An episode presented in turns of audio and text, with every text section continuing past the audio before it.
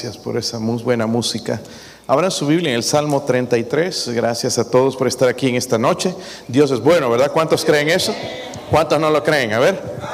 Ah, hay algunos que no creen eso. Bueno, hay que escuchar bien lo que dice, ¿verdad? A ver, hermano.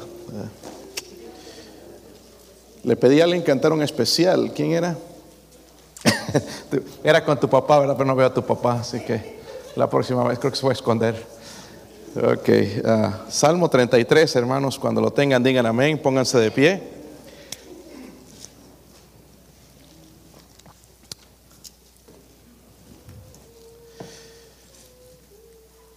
Bonita trompeta por aquí, a ver. ok, puestos de pie, hermanos. Yo leo el 1, ustedes el 2 y así eh, todos juntos en el 3. ¿Sí lo tienen?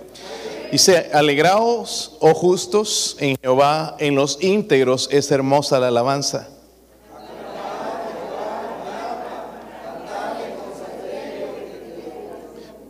¿Qué, ¿Con qué? ¿Con qué? Primera vez que escuchan eso, ¿verdad? Era un instrumento musical, hermanos. Todos el versículo 3, cantarle cántico nuevo, hacerlo bien, tañendo con júbilo. Padre, ¿podría ayudarnos, Señor, en esta noche? Dios mío, ayúdanos a eh, padre, quizás haya hermanos cargados, Señor, en este momento, eh, quizás con ansiedad, depresión, Señor, incluso infelicidad.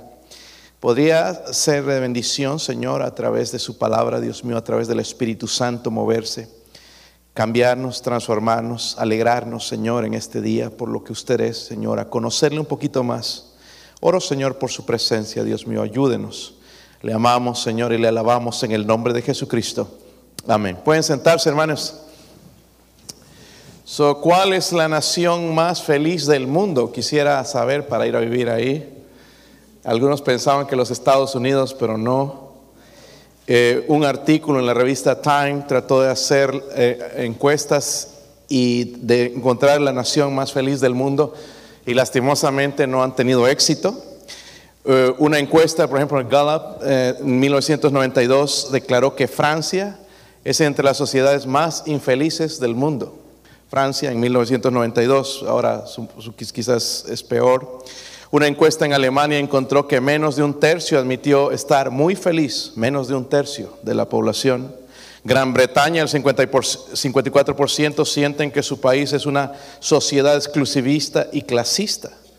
cuando se les preguntó si, cuántos quisieran salir, 40% dice que saldrían antes de servir el té, saben los ingleses toman, tienen la hora del té, saldrían el 40% de Inglaterra, una nación, hermanos, que a veces uno siente que si estaría ahí sería feliz. La felicidad, hermanos, no depende en un país en donde vivimos, depende de esto, depende de tu relación correcta con Dios, donde tú vivas, en el lugar que vivas, pero depende de la buena relación con Dios. Si no hay relación con Dios, hermanos, no importa dónde viva, no hay felicidad. Y David entendió eso, hermanos, si en el Salmo 144, el versículo 15, él dice, bienaventurado, o sea, eso significa feliz, es más, doblemente feliz, bienaventurado el pueblo cuyo Dios es Jehová, bienaventurado el pueblo cuyo Dios es Jehová. la fe en Jesucristo determina eso, si usted es salvo, el momento en que fue salvo hubo felicidad en su corazón. Lastimosamente, hermanos, a veces se va cuando uno se carga, ¿verdad?, de las cosas del mundo, esa felicidad. Pero recuerden que el Señor vino a dar vida, pero una vida en abundancia. Y esa es una promesa de Él, hermano, no es de esta iglesia. So, así que alegrémonos, hermanos, como, porque somos ciudadanos del reino de Dios. Quizás no somos todos del mismo país aquí en la tierra, hermanos, pero todos los que hemos recibido a Cristo somos ciudadanos de la misma nación que el Señor Jesucristo compró con su sangre. Eso ya debería regocijarnos a nosotros, hermanos, de que nuestra vida no va a estar plantada. Qué triste sería si sería esto. Enfermedades, verdad, injusticia, pecado, maldad, crimen, todas esas cosas, hermanos, y en el cielo no hay todas esas cosas. Somos ciudadanos del reino de nuestro Señor Jesucristo. ¿Para qué? ¿Para qué saber eso, hermanos? Para experimentar la verdadera felicidad. So, el Salmo 33, hermanos, es lo que llamé el modelo de la adoración. Muchos de nosotros no sabemos adorar a Dios. Algunos piensan que adorar a Dios nada más es cantar. La adoración incluso incluye esto, hermanos, escuchar. Escuchar la palabra de Dios. Eso es parte de la adoración. La alabanza también, hermanos, incluye la alabanza de un pueblo redimido. Cuando digo un pueblo redimido es salvo por la gracia de Dios. Note, hermanos, que el salmo comienza con una invitación. No sé si se dieron cuenta. Es una invitación, pero no solamente al pueblo de Israel, es una invitación a usted y a mí. Dice, la primera palabra que es. ¿Cuántos están alegres? No levante la mano porque la cara lo dice. Puede caerle un rayo y en vez de alegre va a estar peor. Dice, alegraos, oh justos, en Jehová. Más adelante dice, aclamad a Jehová con arpa, cantarle cántico nuevo. Un cántico nuevo, hermano, solamente viene de parte de un corazón nuevo, transformado, con una buena relación con Dios. Y aparte tiene, tiene, tiene que ver mucho con el futuro. Cuando dice, ¿verdad? Que en el cielo vamos a cantar un cántico nuevo, ¿verdad? Cantarle cántico nuevo, dice hacerlo bien, tañendo con júbilo, tocando con júbilo. Luego podemos ver las razones, hermanos, de por qué en este capítulo, de por qué alabar a Dios y por qué alegrarnos. Pastor, yo no tengo por qué alegrarme. Aquí me da unas razones. Me da unas razones de por qué alegrarme. Pero miren un detalle en el versículo 1. ¿Lo tienen? Primeramente, primeramente dice, alegraos, ¿quiénes? Nosotros somos justificados por medio de la fe. Una persona inconversa no puede hacer esto. Nosotros aquí, hermanos, cuando nos sentamos y, estamos cantando y adorando al Señor, nosotros podemos ver los que cantan y los que no. Y le voy a ser honesto. Hay hermanos que no pueden cantar. Y, hermanos, digo, yo no sé si en realidad son, pero ya por años no pueden cantar. Y no podemos forzarles. ¿Por qué? Porque esto viene de, dice la Biblia, alegraos quién? justos. Pero miren la segunda parte, dice en los íntegros. ¿Ok? ¿Tienen esa palabra? Íntegros es hermosa que. No, el que no es íntegro, hermanos, aquí le parece aburrido. No puede cantar, ¿qué? Ya que pasa esto, ya, ¿a qué hora vamos a salir de aquí? El partido, la comida, el chino, no sé, piensa tantas cosas. Ya quiere salirse. Pero en los íntegros, dice la Biblia, es hermosa la alabanza. ¿Por qué no nos cantamos otros? Están ahí. Recuerdo, yo, yo trabajé con el pastor Hernán Cortés, no sé si, si algunos saben, el, pastor Hernán Cortés y el hermano Casillas fueron casi los eh, pioneros, hermanos, en Puerto Rico en plantar iglesias y sus ministerios, hermanos, eh, enviar diferentes eh, pastores en diferentes lugares del mundo. Tremendos siervos de Dios. Y tuve la oportunidad de trabajar con él. Miren, los servicios del hermano Hernán Cortés duraban como cuatro horas. Ya algunos de ustedes ya no, no tiraban la toalla. Primeramente cantábamos como dos horas. Este hermano que dirigía se agarraba el himnario y, empezaba y todo, hermanos, y seguíamos cantando y ya estaba ronco uno de tanto cantar. Especialmente ponía el aire acondicionado bien, frío y, y cantábamos y cantábamos y el pastor llegaba ya después al rato, media hora de anuncios y se echaba a predicar, hermanos, de una a dos horas. Pero daba gusto escuchar al hermano Nan Cortés porque era bien chistoso, puertorriqueño y daba gusto, decía unas cosas, hermanos, que uno se reía y, gozaba, pero eran como cuatro horas. cuando estaban haciendo la invitación, Padre, Señor, toca el corazón de la gente, abrías los ojos, ya no había nadie. Todos se habían ido. Eh, los únicos que nos quedábamos era con mi esposa, pero ya todos se salían porque el servicio era largo. Pero hermanos, daba gusto cantar en ese lugar. Dice la Biblia que en los íntegros es hermosa la alabanza, es hermosa la alabanza. Otra traducción, eh, yo estoy con la traducción 60, hermanos, pero hay una que, que me gusta lo que dice, en los labios de la gente sincera suenan bien las alabanzas, la gente sincera.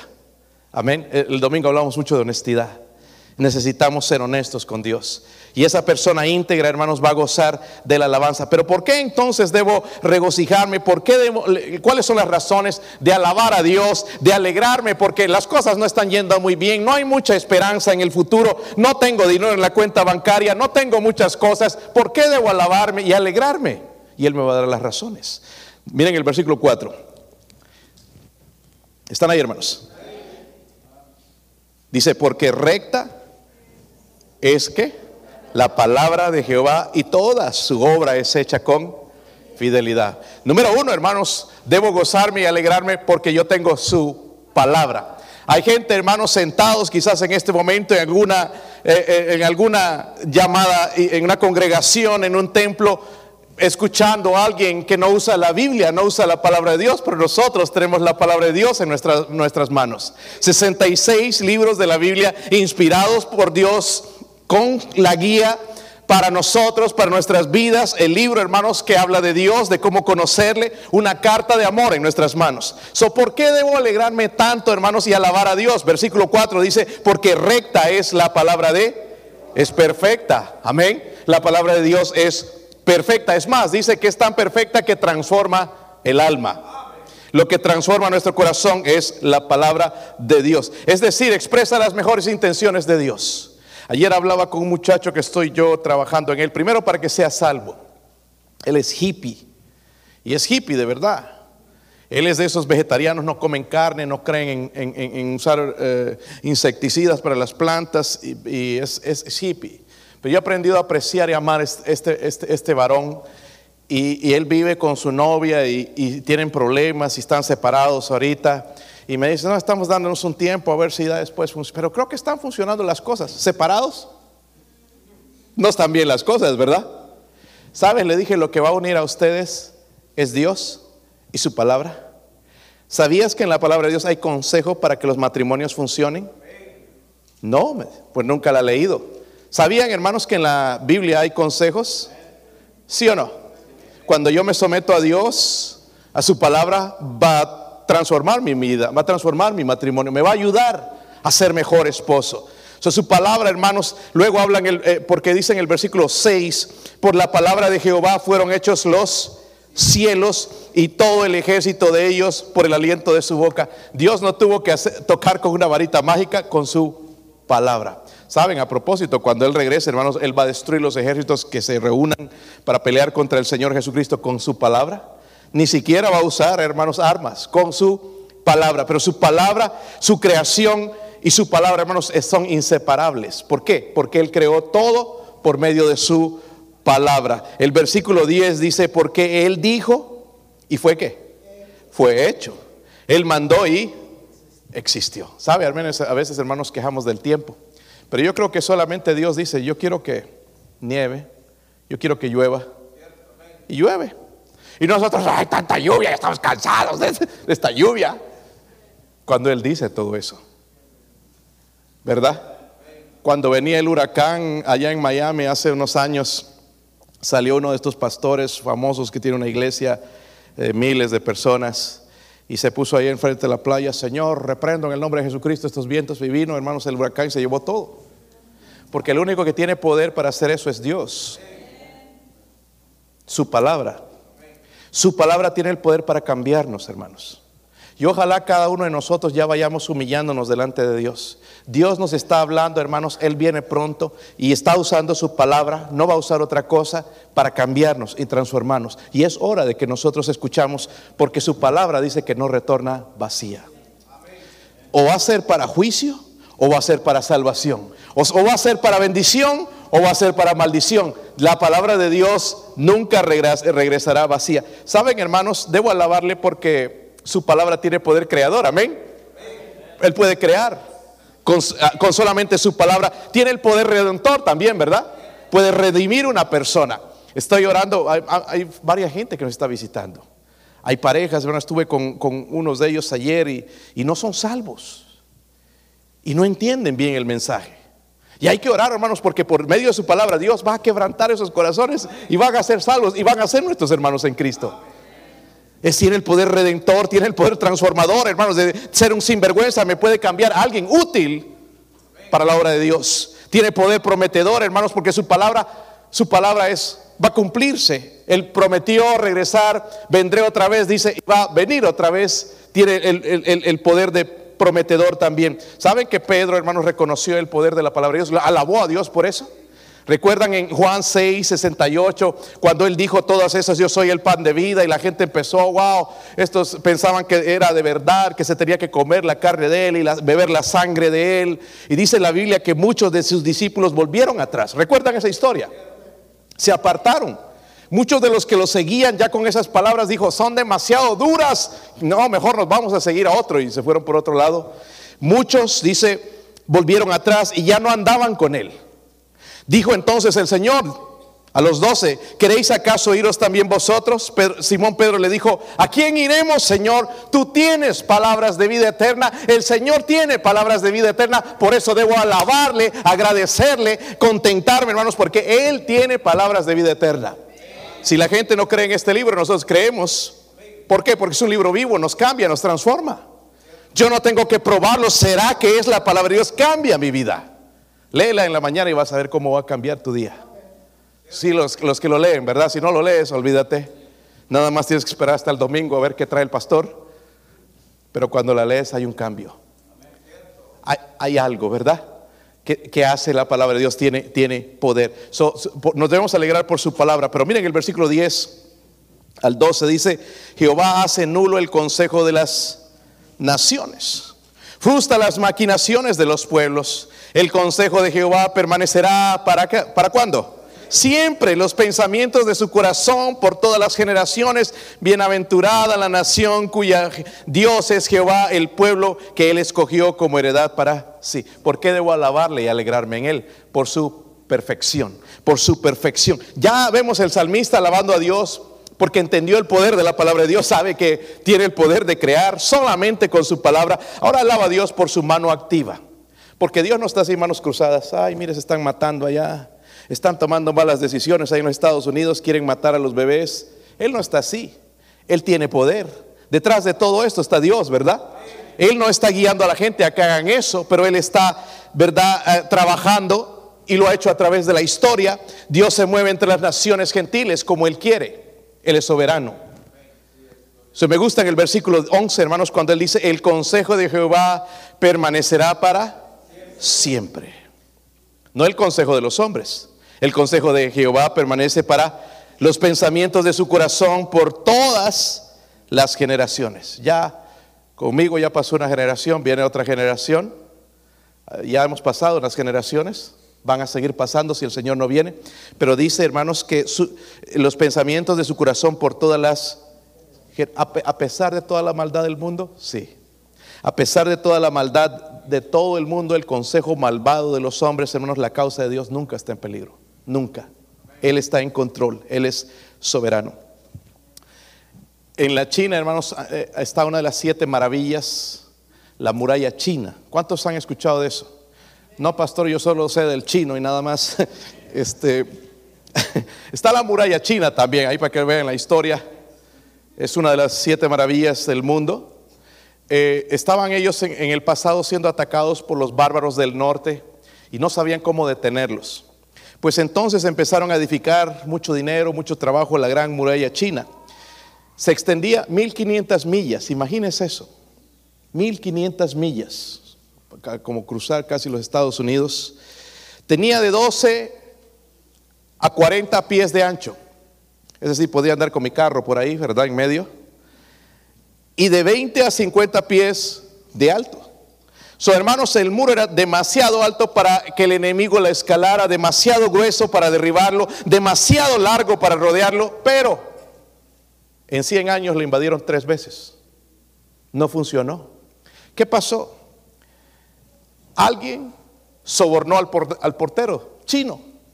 Estos chinos se venden, ¿verdad? Lo sobornaron, hermanos, y se entraron fácilmente, hicieron estragos. Miren, tanto dinero que gastaron, hermanos, en construir esta muralla y tan poco, hermanos, en invertir, tan poco dinero en invertir en el carácter de la gente.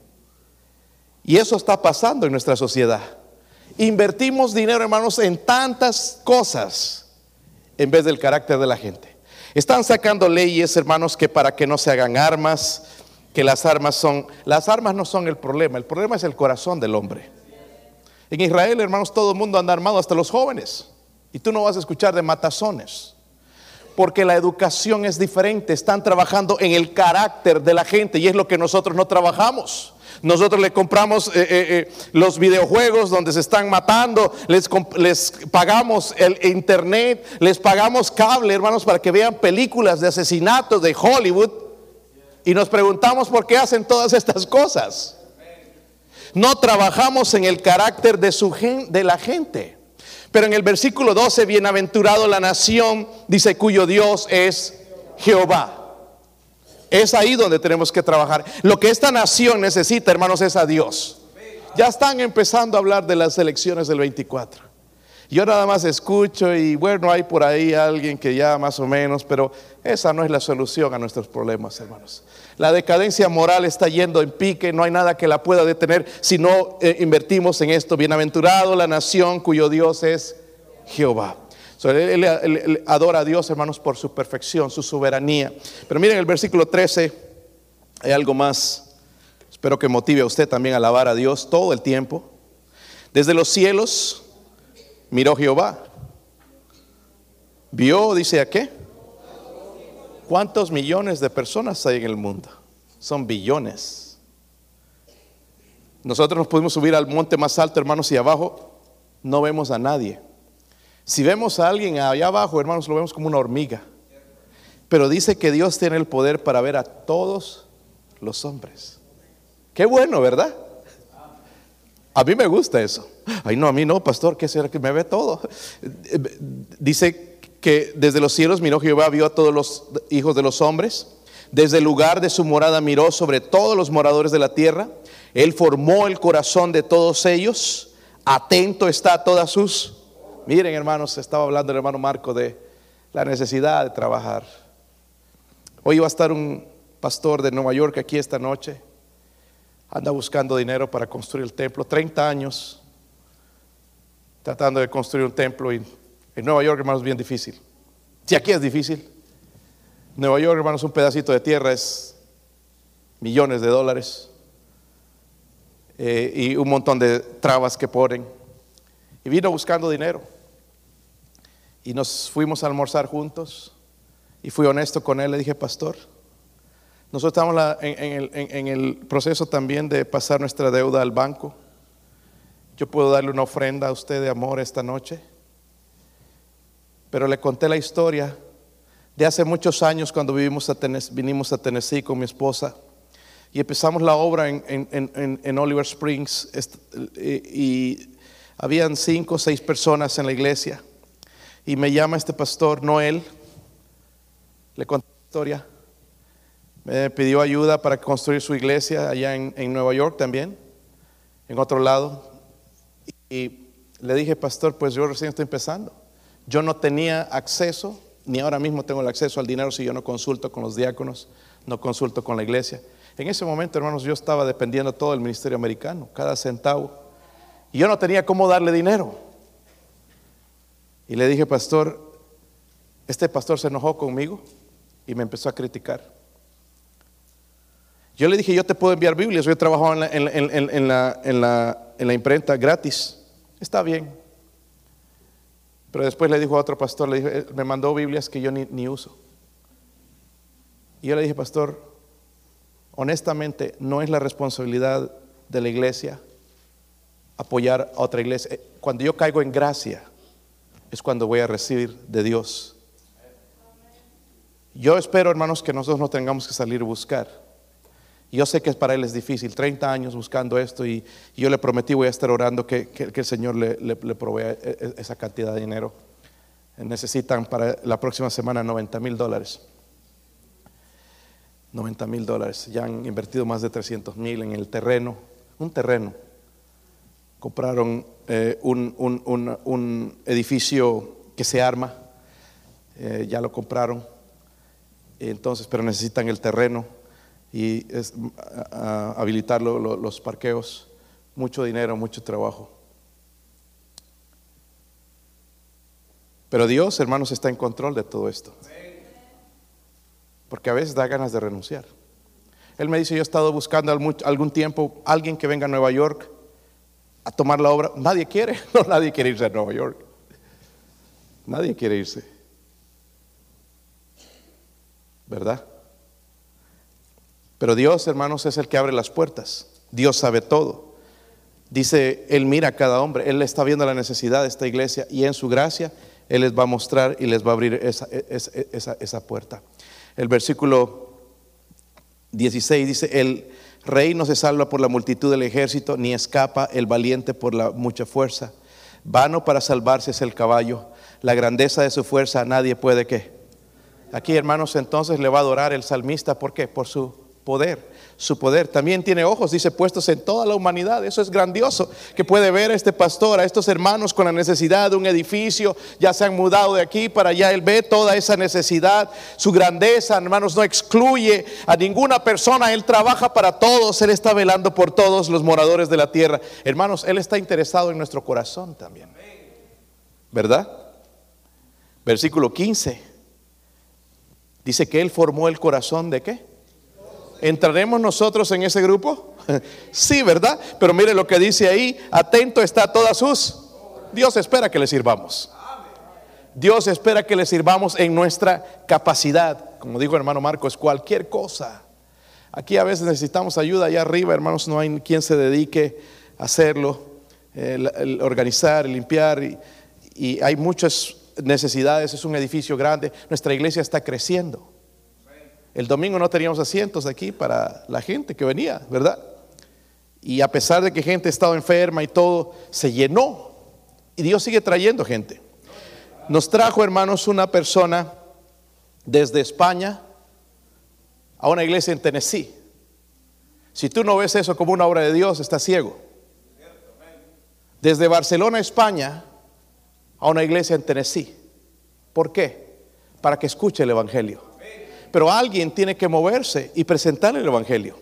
Es la oportunidad que Dios le está dando a esta persona para ser salva, de entregar su corazón a Cristo. Y para mí, hermanos, es maravilloso el poder de Dios, cómo Dios mueve las cosas, hermanos, y ni nosotros nos damos cuenta. Qué coincidencia, mire dónde terminé a parar. No hay coincidencia, hay un Dios en control. Y el salmista sabía eso, él está, eh, sabe de su poder. Carlos Spurgeon dijo lo siguiente, regocijarse en las comodidades temporales es peligroso. Y es lo que pasa aquí. Regocijarse en uno mismo es necio. Un logro, un campeonato, una medalla, algo que ganaste, es, dice, es necio. Regocijarse en el pecado es fatal. Pero regocijarse en Dios es celestial. Qué verdad más grande. Regocijarse en Dios es celestial. Debo alabar, alegrarme por, por Dios, su poder. En el versículo 16 menciona, el, el rey no se salva por la multitud del ejército, ni escapa el valiente por la mucha fuerza. Vano para salvarse es el caballo, la grandeza de su fuerza nadie puede librar. Hermanos, los caballos en ese tiempo eran una herramienta militar avanzada. Nosotros hoy tenemos tanques y esas cosas. Pero era algo avanzado de esa época, pero dice, esto no es suficiente, no se compara con el poder de Dios. Proverbios 21, 31 dice, el caballo se alista para el día de la batalla, mas Jehová es el que da la victoria. Todo trae, hermanos, un resultado. ¿Eres feliz o no? Ah, yo soy feliz cuando me pagan, cuando esto. No debemos depender de esas cosas, hermanos. Miren, el americano es muy débil a las drogas, no a las deudas. Drogas le llaman también, ¿verdad? Las deudas. Pero se les hace fácil, hermanos, las drogas. Hoy que iba a Knoxville a, almorzar con este pastor, había, puesto un letrero gigante una gigantografía con varias fotos de jóvenes, varias, que, apenas se ven cada uno, no lo reconocerías, quizás los papás sí, pero varias fotos de jovencitos y dice, habla del fentamil, ¿cómo se pronuncia? Peor lo está diciendo que yo, ¿verdad? Fentanil, así ya lo entienden, ¿verdad? Es la droga que están pasando. ¿Verdad? Aquí, y que los jóvenes está de moda. Vienen colores, lo ponen en, en, unas eh, vasijas así en las fiestas y empiezan a tomar eso. La primera vez quizás pasan, pero mueren. Y todos habían cientos de, de caritas, hermanos, de muchachos, muchachas que murieron por estas drogas. ¿Sabe por qué son tan débiles a las drogas? Porque andan buscando felicidad. Y esto le dije a este muchacho ayer, sabes, tú estás buscando en el lugar equivocado, porque él me dijo, eh, me, he metido ya en el alcohol, estoy tomando demasiado. ¿Sabes por qué estás haciendo eso? Porque en tu corazón está, hay, hay, algo. Sí, me dice, hay un vacío. ¿Sabes quién puede llenar ese vacío? Jesucristo. La Biblia habla que el fruto del Espíritu es amor, gozo y paz. Ahí está. Si tú recibes a Jesucristo, vas a recibir esas cosas. Ahora, si yo quiero esta continua felicidad, hermanos, Debo alabarle por su palabra, por su perfección, su soberanía, su, Él tiene control de todo, pero su poder. Tenemos un gran Dios, ¿verdad? Y al final, hermanos, el versículo 22, 20 al 22, vamos a hablar lo que es su placer, el resultado. 20 al 22. ¿Sí lo tienen? Nuestra alma espera a Jehová. ¿Cuántos están esperando a Dios? Pero ese esperar, hermano, no es estar inactivo. Ese esperarme significa acción, involucrado, en fuego, ah, animado con Dios. Nuestra ayuda y nuestro escudo es, es Él, ¿verdad? ¿Sí o no? Él es nuestra ayuda, hermano, no el dinero, no un presidente. Mi, mi ayuda y mi escudo es Dios.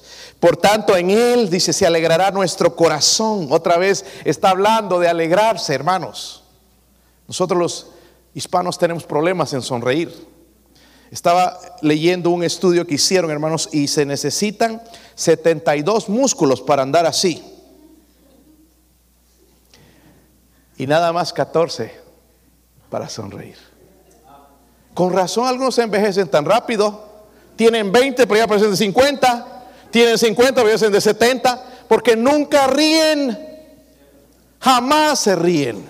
Es que de qué me voy a reír. Alégrese, goce si es salvo. Tienes a Dios, tienes su palabra, su poder, hermanos. Tienes que regocijarte en el Señor. Hay que aprender a regocijarnos. El diablo quiere robarnos el gozo. Y qué buen trabajo que ha hecho. Llega a la casa, hermanos, y ya a pelear. No, no, no, no voy a dejar que me robe el diablito. No, no, no diciendo la esposa, ¿verdad? O el esposo no voy a dejar que me robe el gozo, voy a, voy a disfrutar de la salvación. Versículo 20, es el resultado, hermanos, de todo, de alabarle. 22, no leímos, ¿verdad? Sea tu misericordia, oh Jehová, sobre nosotros, según dice. ¿Cuántos creen, hermanos, que hay que vivir de la misericordia de Dios? ¿Verdad? Yo le decía esta mañana, vine a orar aquí también, hermanos, Señor, yo no tengo ningún mérito para que tú me bendigas. Es por tu misericordia. Yo no puedo decir, Señor, hice algo bueno este día. ¿Por qué no, verdad, hermanos? Sigo, yo no tengo eso. Quizá usted sí. Señor, mira qué bueno soy. No, yo no tengo eso. Es por su misericordia. Versículo 20, nuestra alma espera a Jehová, nuestra ayuda y nuestro escudo es Él. Versículo 21 dice, en Él se alegrará nuestro corazón, en Él, hermanos, no en las cosas.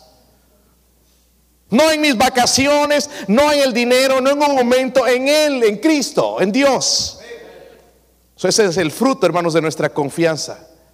Si no, hermanos, se acaban las vacaciones, ay, otra vez a regresar, a ver la cara de los hermanos. Gente que no está feliz con nada. Compran carro nuevo por un tiempo y, ay, no, ya no me sirve. Felices, porque esas cosas no traen felicidad. Amén, hermanos. Me encanta la gente, hermanos, que dice, wow, yo con esto estoy feliz, con lo que Dios me ha dado. Escucho a tu papá diciendo eso todos los días. Con frijolitos, pero feliz. No, hermanos, si con frijolitos ya es demasiado lujo. Voy a ver si le quitan los frijolitos, a ver si sigue feliz. Los frijoles son buenos carne, lujo. Porque algunos somos carnales, ¿verdad? Tenemos que aprender a gozarnos, hermanos. Amén. Que vean la diferencia en, nosotros. Ayer me presentó otra vez el dueño de la compañía ante los tienen casi 90 empleados y ahí hacen círculo los martes para su reunión de seguridad y me llamó el, jefe y me empezó a presentar otra vez con los nuevos porque las compañías, hermanos, trabajadores no duran mucho y hay nuevos. Y yo trato de presentarme y todo, pero hay algunos que no. Y me presentó con los americanos y ahí la mitad son hispanos, muchos de Guatemala hay ahora. Y, yo, él lo presentó en inglés y, me dijo que yo les hablara en español a ellos. Y yo los veía mirándome, así. ¿Qué se trae? ¿Qué anda aquí? Yo estoy para ayudarles. El propósito detrás de todo eso que ellos no saben es para mostrarles a Cristo. El problema es que la compañía me dice con el permiso de ellos. Porque si fuera por mí, me das un tiempito, sed. Quiero predicarles. Les voy a decir aquí a todos, delante de todos. Pero tiene que ser con su permiso. tengo que ir uno a uno en el tiempo que Dios le da. Y uno fue salvo ya hace poco, hermano. Si vino hace dos domingos, aquí, aquí estaba. Otro viene de vez en cuando, no sé si lo, han visto también. Viene, viene de vez en cuando, poco a poco. Porque la alegría, hermanos, no se encuentra en el dinero. No se encuentra en las cosas. Los veo a estos, ya los conozco varios años que estoy ahí, cuatro o cinco años en esta compañía, los muchachos cada vez más infelices unos bien delgaditos pues, usando droga, alcohol. Cuando vinieron a la compañía por primera vez, venían con una sonrisa, ahora vienen ya todos sin ganas, infelices, buen carro ya, pero sin felicidad. Porque lo que Dios dice, hermanos, la felicidad no se encuentra en las cosas. ¿Verdad? ¿Sabe quién debería ser la gente más feliz? Nosotros. Qué triste que vaya a un trabajo, hermanos, y el inconverso es más feliz que nosotros. Ay, es que no sabe los problemas. hermanos, nosotros no tenemos problemas. No tenemos problemas. Si yo encomiendo ahí las cosas, yo no tengo problemas. Pero si me cargo de todo, sí, estoy más, con más problemas que los otros. Tenemos que aprender a confiar en Él. Alegrarnos en Él. Cuando cantamos aquí y adoramos a Dios, debería, este hermanos, este lugar temblar. Cuando oramos, porque es parte de la adoración, debería temblar. Toda persona orando. Porque nosotros nos alegramos en Él. Amén. Nos alegramos en la, la pregunta es, ¿eres feliz o no? Puestos de pie, hermanos. Si es feliz, quédese ahí donde está. Si no, venga aquí conmigo. Vamos a orar porque necesitamos de Dios una buena relación con Dios. Vamos a trabajar en eso en esta semana, en nuestra relación con Dios.